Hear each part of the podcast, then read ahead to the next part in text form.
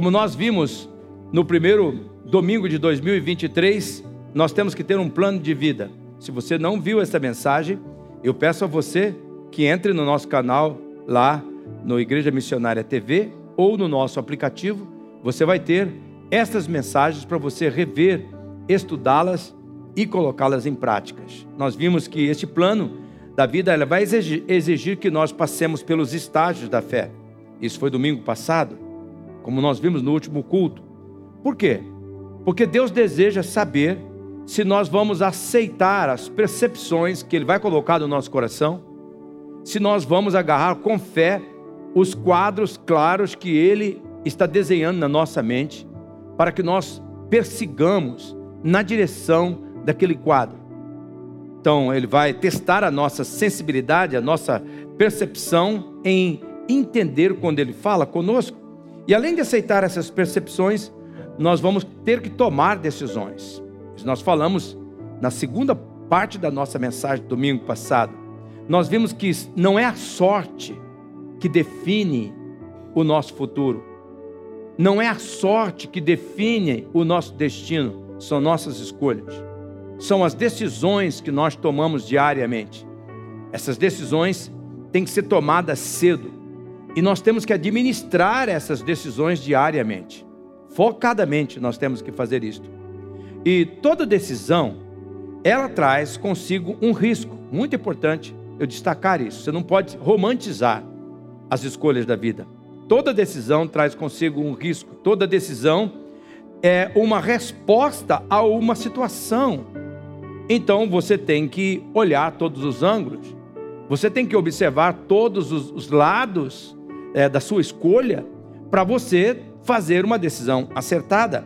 E por isso nós precisamos aprender a tomar decisões sábias. Faz bem a gente lembrar nesta manhã aqui. As pessoas de sucesso tomam decisões certas logo cedo e administram essas decisões diariamente. Vou repetir essa frase que ela é muito importante. As pessoas que vencem o propósito de Deus para a sua vida, que cumprem o propósito de Deus para a sua vida, são pessoas que tomam decisões bem cedo na vida e administram essas decisões diariamente. Eu conto o meu exemplo. Por volta de, de, de, de 13, 14, 15 anos, se tornou claro no meu coração que eu seria pastor. Eu já tinha entendido isso quando tinha 5 anos. Mas quando chegou nos meus, 15, nos meus 13, 14, 15 anos, eu comecei a ver que tinha um trajeto que eu tinha que perseguir. Por exemplo, eu tinha que ser muito bom na escola. Eu tinha que terminar o meu ginásio, naquela época a gente dizia. Eu tinha que ir para o segundo, o segundo turno dos meus estudos. E eu tinha que estudar, eu tinha que ter, ser bem, eu tinha que ter boas notas. Eu tinha que descobrir as matérias que eu me dava bem, estudar, e aquelas que eu não me dava bem, eu tinha que me esforçar. Eu, eu descobri, por exemplo, que para ser um pastor, eu tinha que aprender a ler, e eu odiava ler. Meu pastor, quando eu fiz 15 anos, ele me deu um livro de presente chamado Em Direção à Santidade, hoje, para que todos sejam santos. E eu comecei a ler aquele livro. Eu comecei a, a, a, a aprender o hábito da leitura.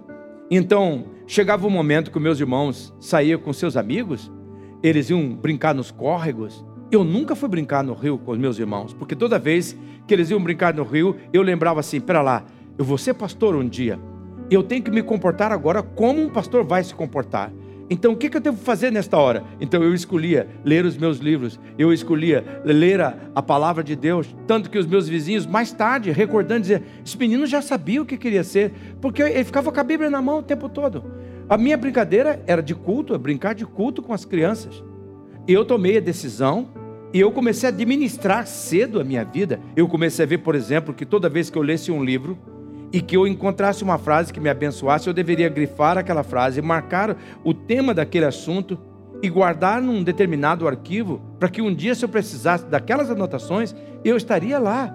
Pessoas de sucesso, pessoas que vão cumprir o propósito de Deus, pessoas que buscam o significado de Deus, elas vão tomar decisões logo cedo na vida, no rumo, no rumo do propósito de Deus para a sua vida, e vai administrar essas decisões diariamente. Fazer decisões nos dá a capacidade de superar qualquer justificativa que venha atrapalhar a gente no prosseguimento do nosso sonho. É, fazer decisões, ela nos habilita a mudar qualquer área da nossa vida para conformar com aquele objetivo que Deus tem para nós. E a Bíblia nos dá grande, grandes princípios para nós tomarmos decisões sábias. Eu, nesse início de ano, eu fiz um estudo sobre provérbios e eu vi vários, vários princípios para a gente tomar decisões sábias. E eu quero apresentar para vocês aqui nesta manhã, para que você agregue isto no seu plano de vida. Primeiro, o primeiro princípio para você tomar decisões sábias é você orar a Deus por orientação divina. É você pedir a Deus por orientação divina. Eu quero perguntar para você: você acredita no sonho que Deus está plantando no seu coração? Diga amém. E eu vou fazer a pergunta, você não precisa responder agora. O quanto você está orando a Deus por esta decisão que você tem que tomar? O quanto você está investindo de oração? Como, sabe como que Deus mede a sua confiança e em dar em receber orientação de Deus pelo tanto que você ora, pelo tanto que você busca Deus por aquele assunto. Você está orando por uma situação na sua família, você está orando por uma situação no seu casamento, você está orando por um filho, por uma filha, por uma situação problemática no seu trabalho, no, no, no, nas suas finanças. Você está orando, você, você está buscando decisão, um problema tremendo que você está enfrentando. O quanto você está orando por isso? O quanto de tempo ocupa, a, a oração ocupa a sua vida?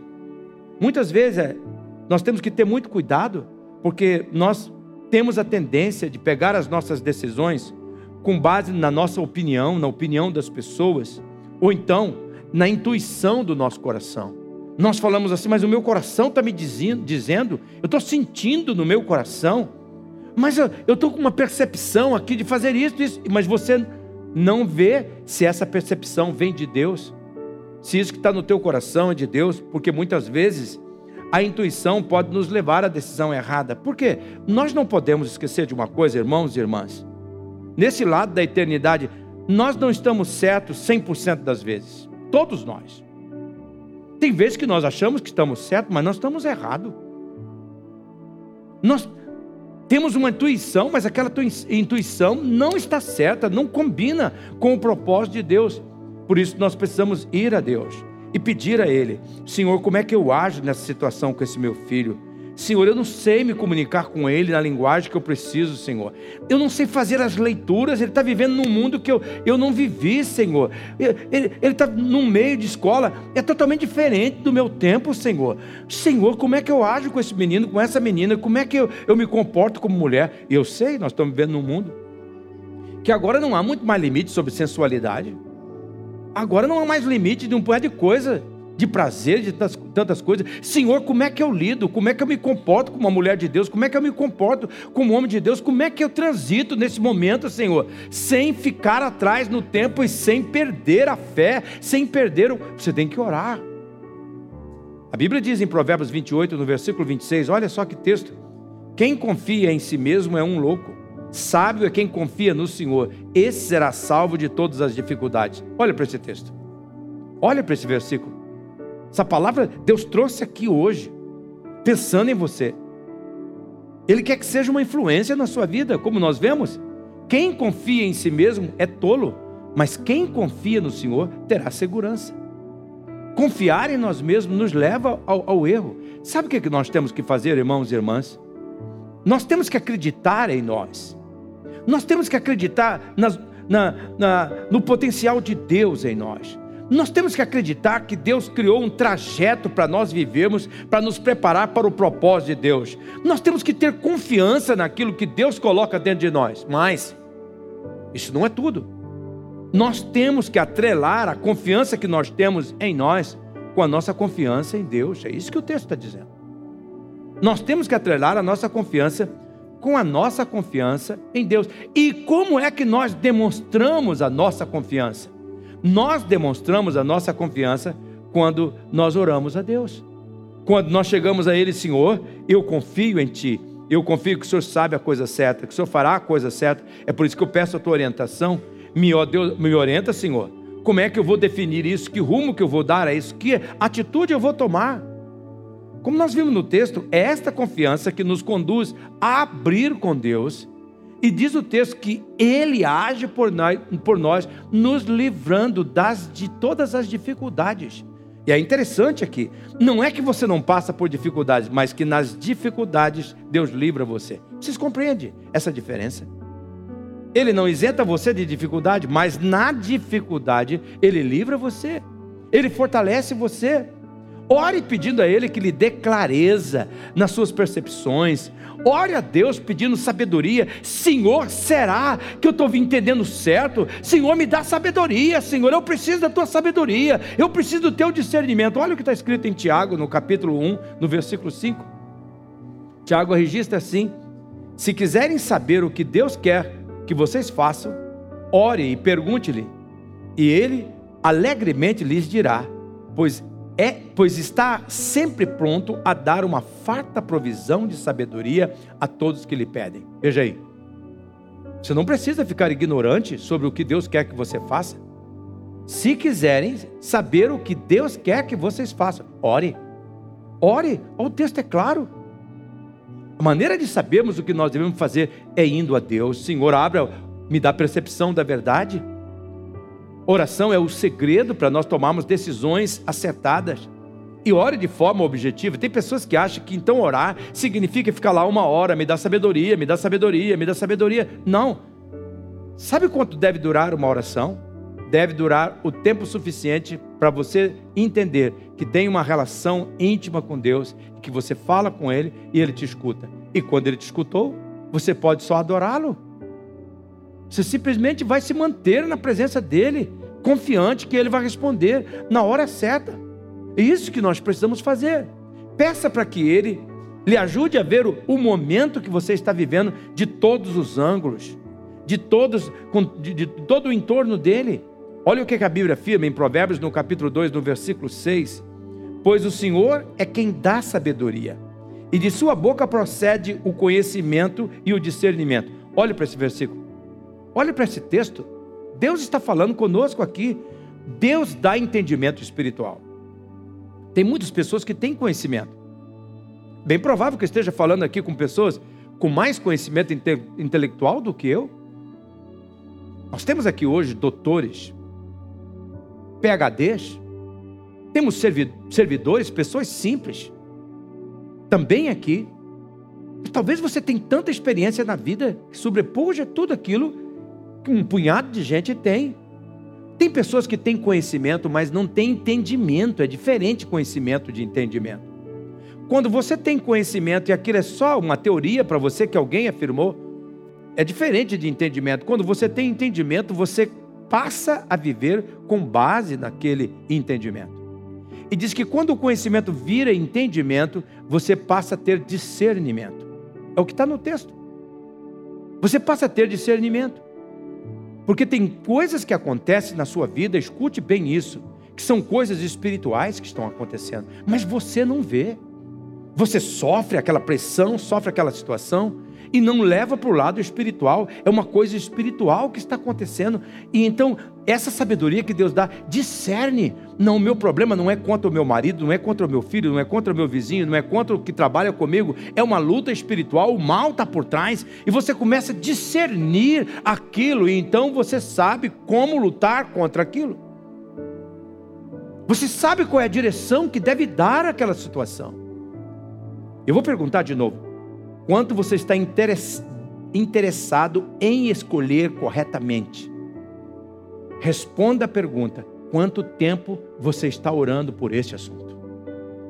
Isso responde para nós. Bom, além de orar, você deve, se você deseja ter é, decisões sábias, você tem que buscar todos os fatos a respeito daquela situação que você está envolvido. Você tem que buscar conhecimento sobre o assunto. Deus espera que antes de você tomar uma decisão, você conheça aquela, aquele momento que você está vivendo de todos os ângulos, todo o entorno da verdade. Por isso você precisa pesquisar sobre o assunto. Você tem que adquirir todas as informações possíveis. Não tome uma decisão sem que você de fato conheça o que envolve aquela decisão. Vou dar um exemplo. Eu tenho certeza que muitos de vocês está sonhando com a casa própria. Eu espero que sim. Então vamos supor que você quer a casa própria. Você já começou a fazer levantamento de quanto custa. Você já foi atrás do teu sonho. Que bairro que é bom, quais são as características desse bairro.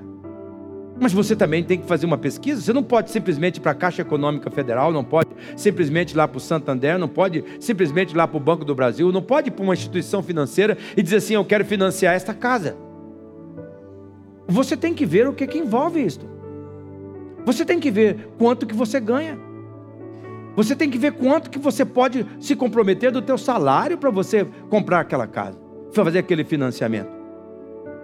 Bom, os estudiosos dizem que você não pode assumir mais do que 25% do teu orçamento em moradia.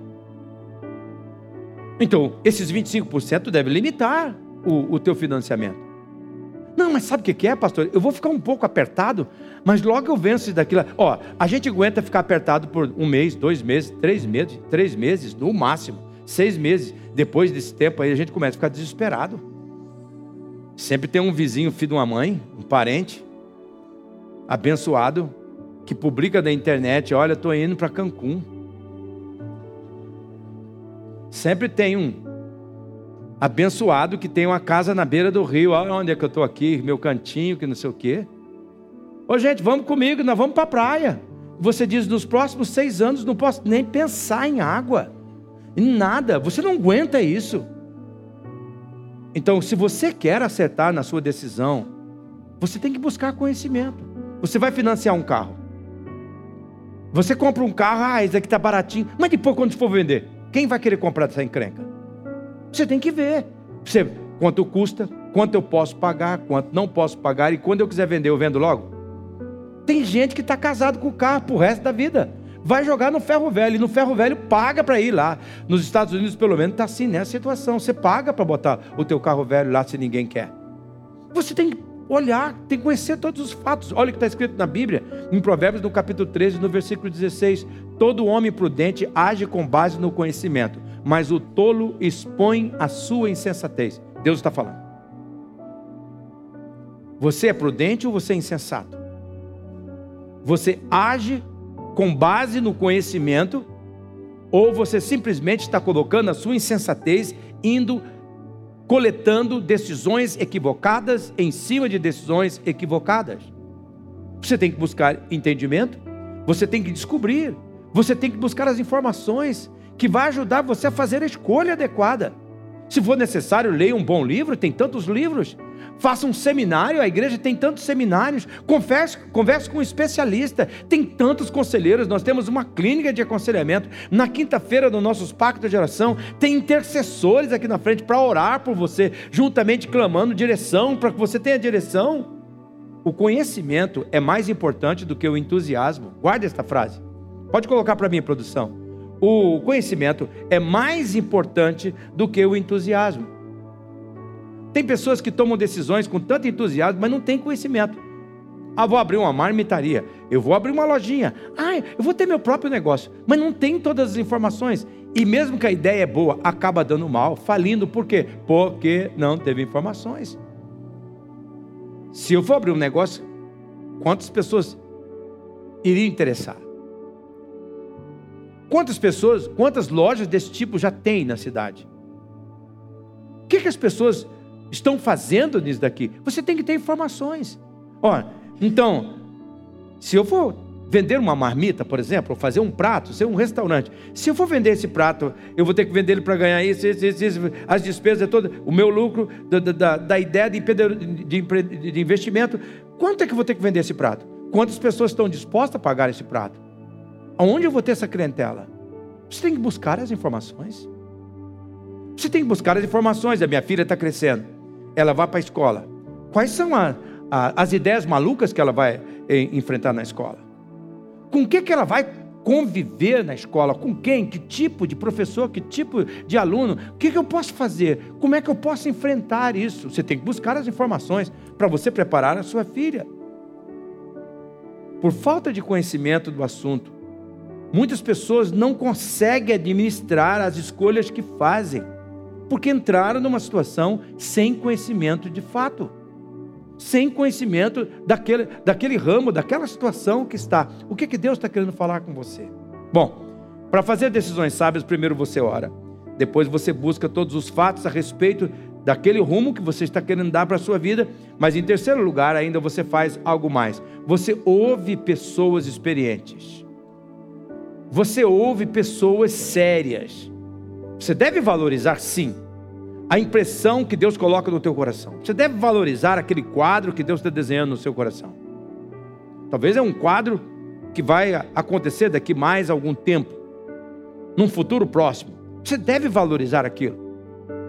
Mas você deve procurar pessoas que tenha passado por esse período que você está passando para ouvir. O que que você fez?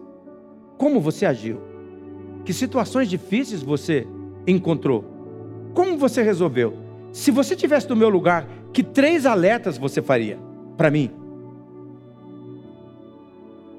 Deus não vai censurar você de buscar aconselhamento com pessoas de fé, pessoas que têm experiência na vida. Por quê? Porque toda decisão envolve um risco. Toda escolha envolve um risco. Quanto maior for, for o seu objetivo, maiores serão os riscos que você vai ter que enfrentar.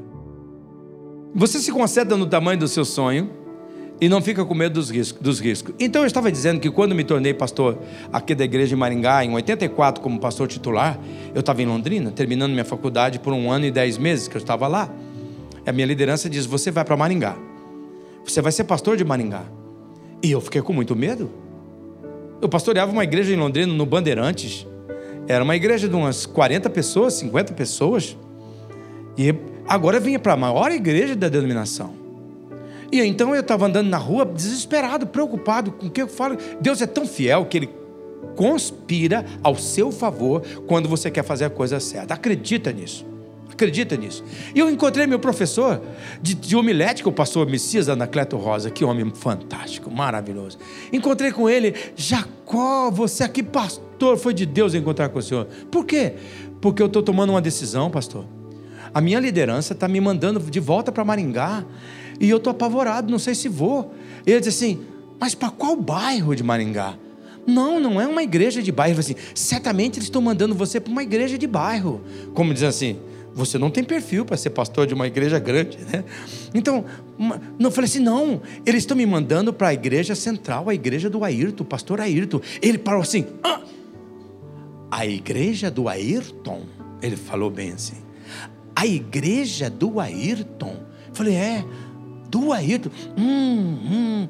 Quer dizer, a coisa tá feia, né? A coisa tá feia. Como é que é? Aí ele parou, parou. Veja como é que um homem de Deus é, uma pessoa sábia. Ele ficou espantado inicialmente como um ser humano. Logo, ele respirou, viu, começou a ver com os olhos de Deus. E ele disse assim: Jacó, escute o que eu vou dizer, meu filho. Você é meu aluno. Um dos mais dedicados que eu já vi na minha sala de homilética, de comunicação. Escuta o que eu vou dizer. Deus colocou os seus líderes sobre você. Esse homem de Deus estão olhando para você dizendo: "Você vai para este lugar". Você deve acreditar que Deus está querendo você ir para aquele lugar. E deixa eu dizer uma coisa, com base no conhecimento que eu tenho de você como meu aluno, eu acredito que você pode ir lá e se dar bem. Vá lá, meu filho, e se você precisar, você me chama. Aquilo para mim foi uma coisa assim de Deus, um testemunho de Deus que eu deveria tomar aquele rumo. Mas quando eu estava aqui, que eu assumi, vocês sabem como é que é, assumi o lugar de um homem que estava por 20 anos na posição. Ayrton Justo, um homem alto de 1,87m, olhos azuis, branco, magro. Eu, um baixinho insignificante de 1,53m, com 51 quilos, ninguém queria nem olhar para mim. Eu tinha todo o meu ânimo, toda a, a, a minha ousadia, mas pelo menos 40% da igreja ficou contra mim. E eu não sabia como lidar com aqueles irmãos que eram todos irmãos meus. E sabe o que, eu fiz? Eu voltei para procurar o pastor, o pastor Messias Anacleto Rosa. Falei, e eu fui pensando, eu fiz, pensei em perguntas, fui, pastor Messias, quando o senhor assumiu a igreja aqui em Londrina, que é a primeira IPI de Londrina, uma igreja grande que ficou maior com ele ainda, quais são as objeções que o senhor enfrentou? Como o senhor lidou com aquelas objeções? Que conselho o senhor me dá? Meu Deus do céu, e aquilo foi decisivo. Eu estou como pastor dessa igreja desde 1984, então faça as contas de quantos anos eu estou aqui ouvindo pessoas sábias. Deus está dizendo para você: busque conselheiros. Olha o que está escrito em Provérbios, no capítulo 24, no versículo 5. Vamos começar pelo versículo 5. Você está no versículo 6 aí? É, versículo 5, é um versículo antes, filho. Esse é o 6. Isto. Para vencer na vida, a sabedoria vale muito. Para vencer na vida, olha só, a sabedoria vale muito mais que a força bruta e o bom senso muito mais que a valentia. Eu, se eu fosse você, agarrava esse texto. Veja que esse texto está destacando que ser sábio é melhor do que ser forte. Veja que esse texto está destacando que o conhecimento é mais importante do que a força. Veja que esse texto bíblico está destacando que a sabedoria é que faz a força do homem. É um fato. O conhecimento lhe dá poder. O entendimento lhe dá poder. Agora veja o verso 6. Nunca vá para a batalha sem pedir conselhos a vários homens sábios. Bons conselheiros sempre nos ajudam a vencer. Olha o que Deus está dizendo aqui. Os conselheiros nos ajudam a vencer. Ter bons conselheiros é a chave para uma decisão sábia. É sábio aprender com a própria experiência, mas é mais sábio ainda quando você aprende com a experiência dos outros. Quando você para para ouvir pessoas, você não precisa cometer todos os erros para saber como agir e como não agir. Nessa etapa de, de, de você fazer decisões sábias, aprenda a fazer boas perguntas. Como é que você lidou com isso? Que problema você enfrentou? Que problema você acha que eu vou enfrentar? Qual é o aspecto que eu tenho que tomar cuidado? Pergunte isto. Aprenda a fazer perguntas para pessoas verdadeiras, para pessoas honestas, para pessoas que servem a Deus, para pessoas tementes a Deus, pessoas que já passaram por aquele momento. Em quarto lugar, para fazer decisões, você tem que orar sim, você tem que buscar o conhecimento do que aquilo envolve, tem que escutar os conselheiros, mas você não pode perder de vista o seu objetivo. Porque você corre o risco de fazer uma escolha que vai levar para longe do seu objetivo. Que vai levar você para longe do seu alvo. Então não perca o alvo. Concentre a sua atenção. Capricha no foco. Por quê? Porque um objetivo, ele é um sonho com data marcada. Um alvo é um sonho com data marcada e você tem que olhar para aquele sonho. Você tem que olhar para aquele objetivo. Para isso, você precisa ter uma direção clara. Essa escolha que você vai fazer tem que clarear mais o teu rumo. Não escurecer mais. Não confundir mais. Então você tem que ter um objetivo claro. Não dá para você alcançar um destino se você está perseguindo dois destinos. Se você está querendo dizer assim, eu vou para Mandaguari, e ao mesmo tempo eu quero ir para Mandaguaçu, você vai ter que escolher, porque para ir para Mandaguaçu você vai pegar a esquerda saindo daqui. Em linha reta, aqui para pegar Colombo, você vai ter que pegar a esquerda. Se você vai para Mandaguari, você vai pegar a direita, não dá para perseguir. Não dá para perseguir dois coelhos ao mesmo tempo numa caçada. Você tem que mirar em um. A Bíblia de, é clara aqui em Provérbios capítulo 17. Olha que versículo tremendo, no versículo 24. O objetivo do homem de bom senso é se tornar sábio. O tolo não sabe o que quer na vida e a cada dia muda de opinião. Essas palavras são duras. Mas nós temos que falar a verdade para nós mesmos. Elas podem ser palavras pesadas, mas nós temos que considerar o tolo não sabe o que quer na vida e a cada dia muda de opinião. É o que o pessoal chama Maria vai com as outras. Segue a multidão. Então eu quero, eu quero perguntar para você neste momento: o que, que você quer da vida? Qual é o objetivo que Deus desenhou na sua mente, no seu coração, para você perseguir? Você deve fazer escolha com o objetivo de perseguir esse objetivo. Este, você tem que estar com foco na direção do teu alvo, do quadro que Deus colocou. Você tem que fazer escolhas que cooperam com isto.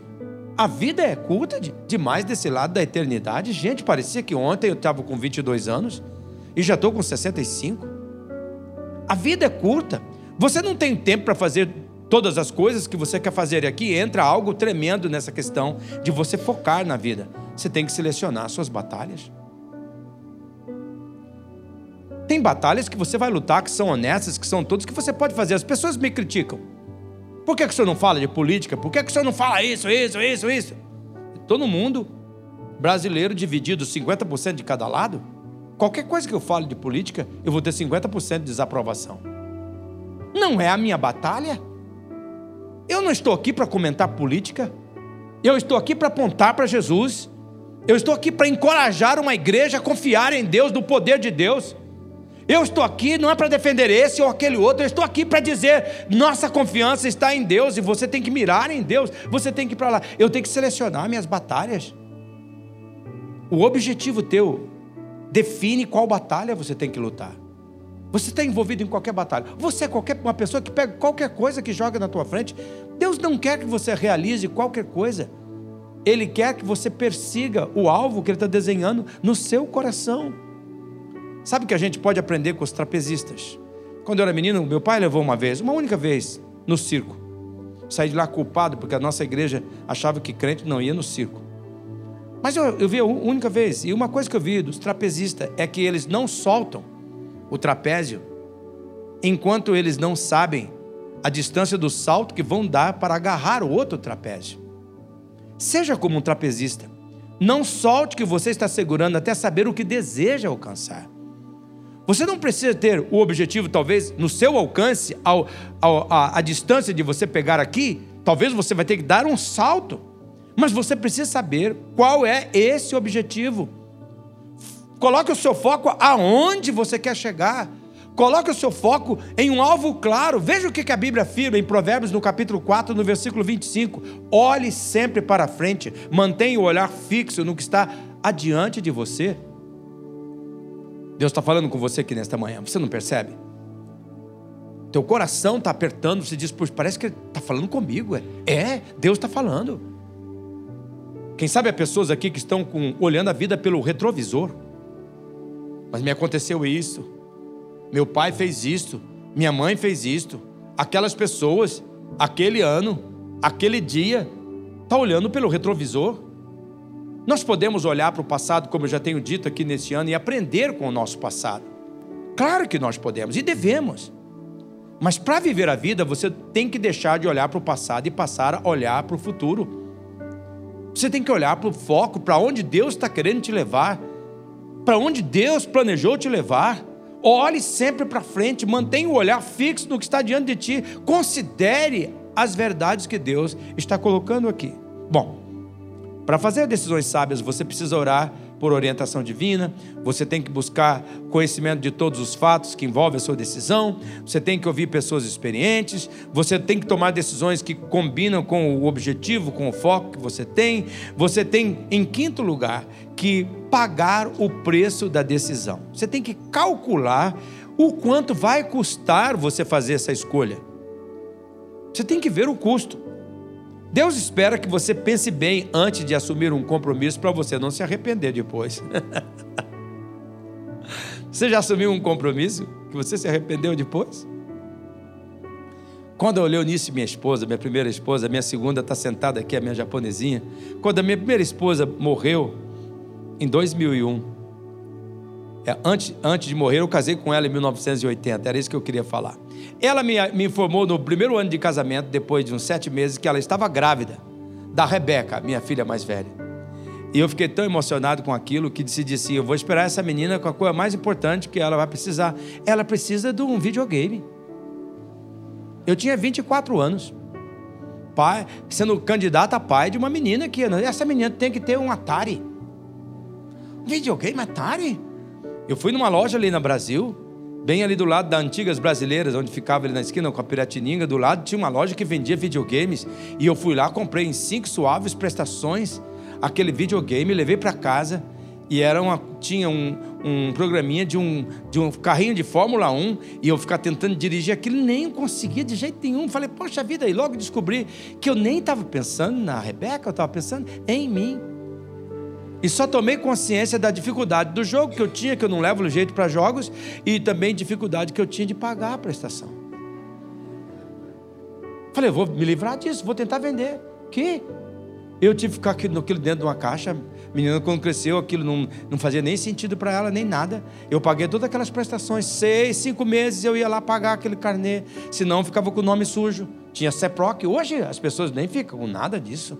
É, um, é incrível o mundo que nós estamos vivendo. E eu tinha cuidado com o meu nome. Ficava lembrando daquilo. Me arrependia. Quando fala em videogame comigo, me dá uma gastura, me dá um, um nervo terrível né, desse negócio. Cada um de nós temos que ver o custo que nós vamos ter. Cada um de nós tem que questionar: o que essa decisão vai exigir de mim? Qual é o preço que eu terei que pagar? Toda decisão tem um custo. Olha o que diz a Bíblia em Provérbios, no capítulo 20, no versículo 25. É uma armadilha consagrar algo precipitadamente e só pensar nas consequências depois que se fez o voto. Gente, olha esse texto bíblico. Será que você tem noção que a Bíblia está cheia dessas verdades e que a gente passa por cima sem avaliar isto? Olha aí. É uma armadilha consagrar algo precipitadamente e só pensar nas consequências depois. Deus quer que você pense nesse texto, que você estude esse texto, que você obedeça esse texto. Você tem que perguntar assim: qual é o ensino divino que Deus está querendo dar para mim nesse texto?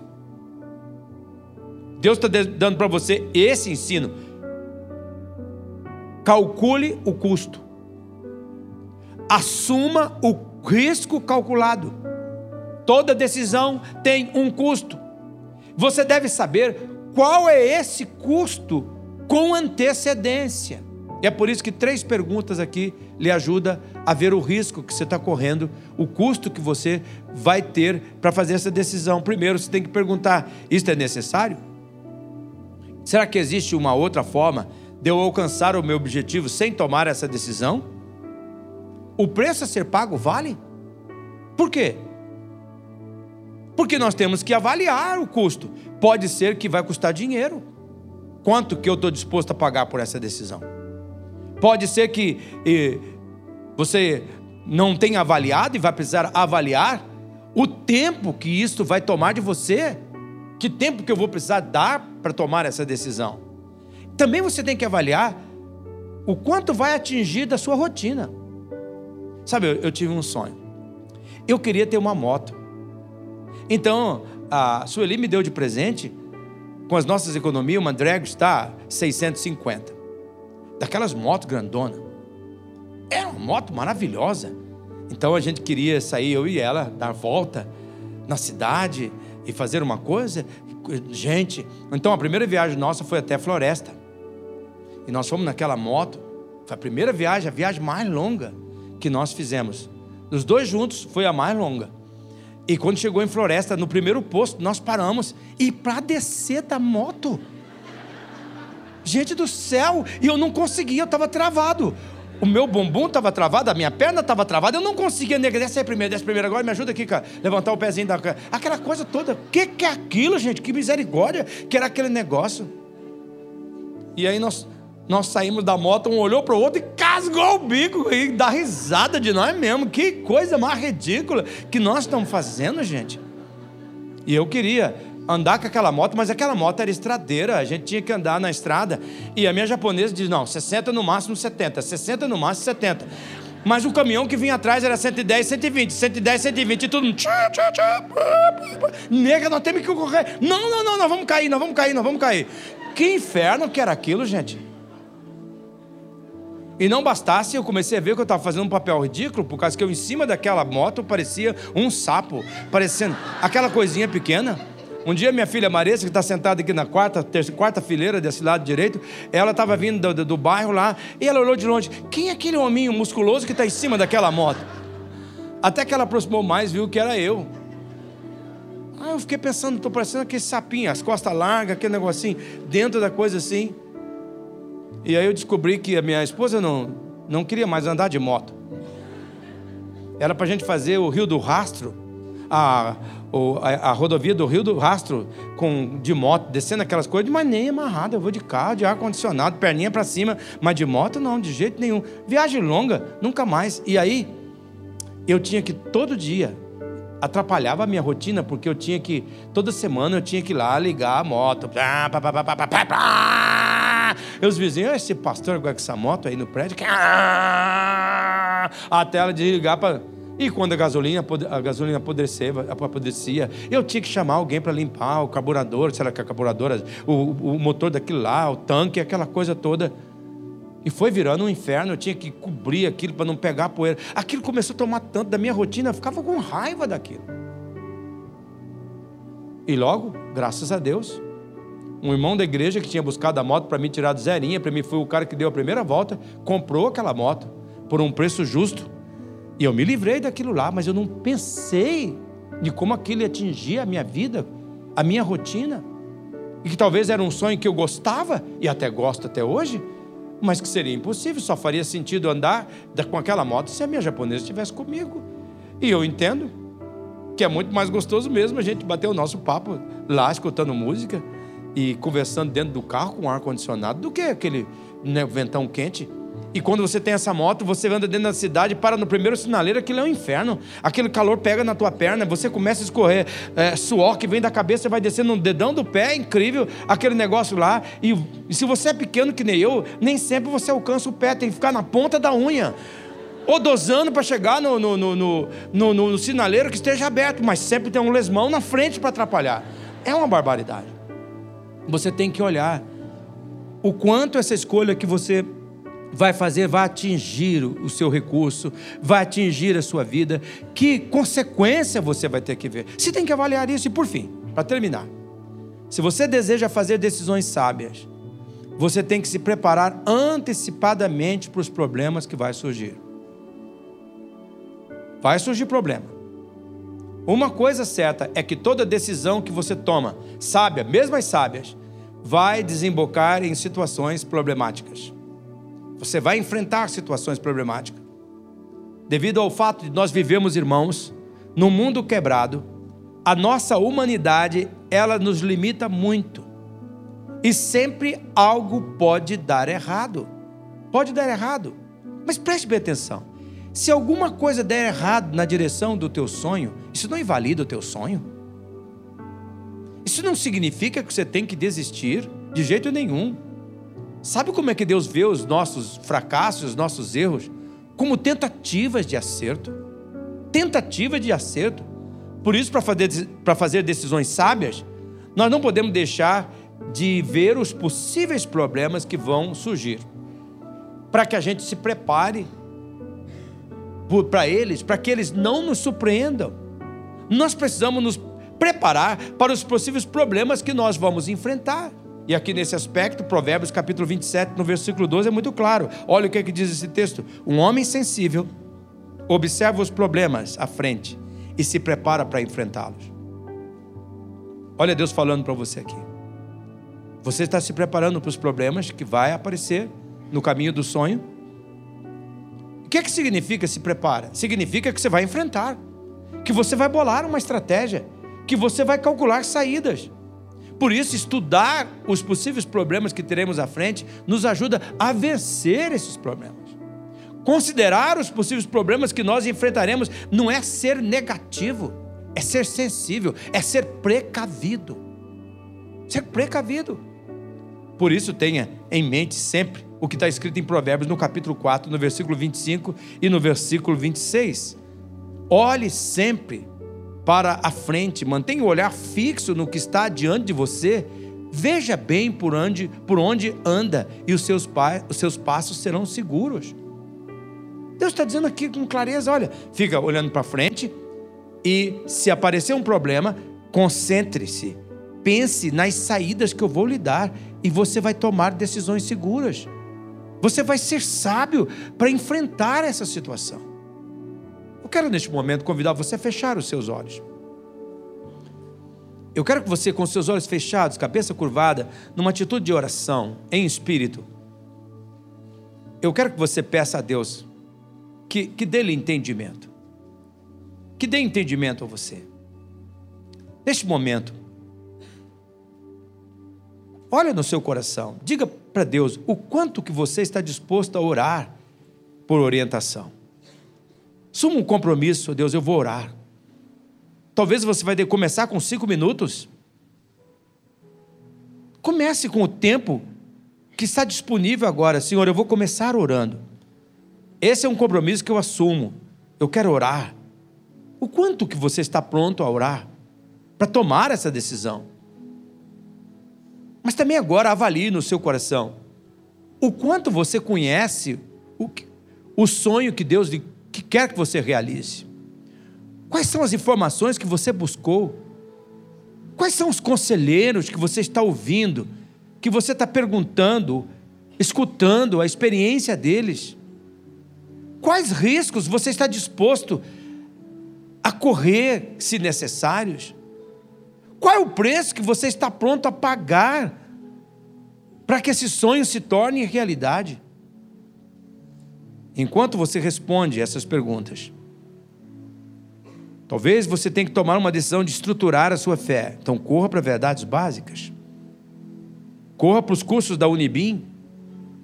Talvez você tenha, quer influenciar a sua família. Corra para as matérias de famílias que nós temos na nossa escola. Talvez você queira influenciar sua filha, seu filho, sua filha que Deus deu a você para ser menina, seu filho que Deus lhe deu para ser um menino. Matricule eles nos cursos do PEDES, dos adolescentes, leva para as reuniões, para os torneios de, esporte, para o nosso lazer no Espaço Betânia. Ó Senhor Jesus, eu peço que o Senhor dê entendimento, ó Pai, agora, a esta pessoa que está aqui nesse culto, Senhor. Que o Senhor está falando, o Senhor trouxe essa pessoa aqui. Porque o Senhor tem vitória, Senhor. Não deixe ela se render aos obstáculos. Que ela se renda a Ti que ela aceite o Senhor hoje como Senhor e Salvador, para ela experimentar essa vida gloriosa que o Senhor tem para nós.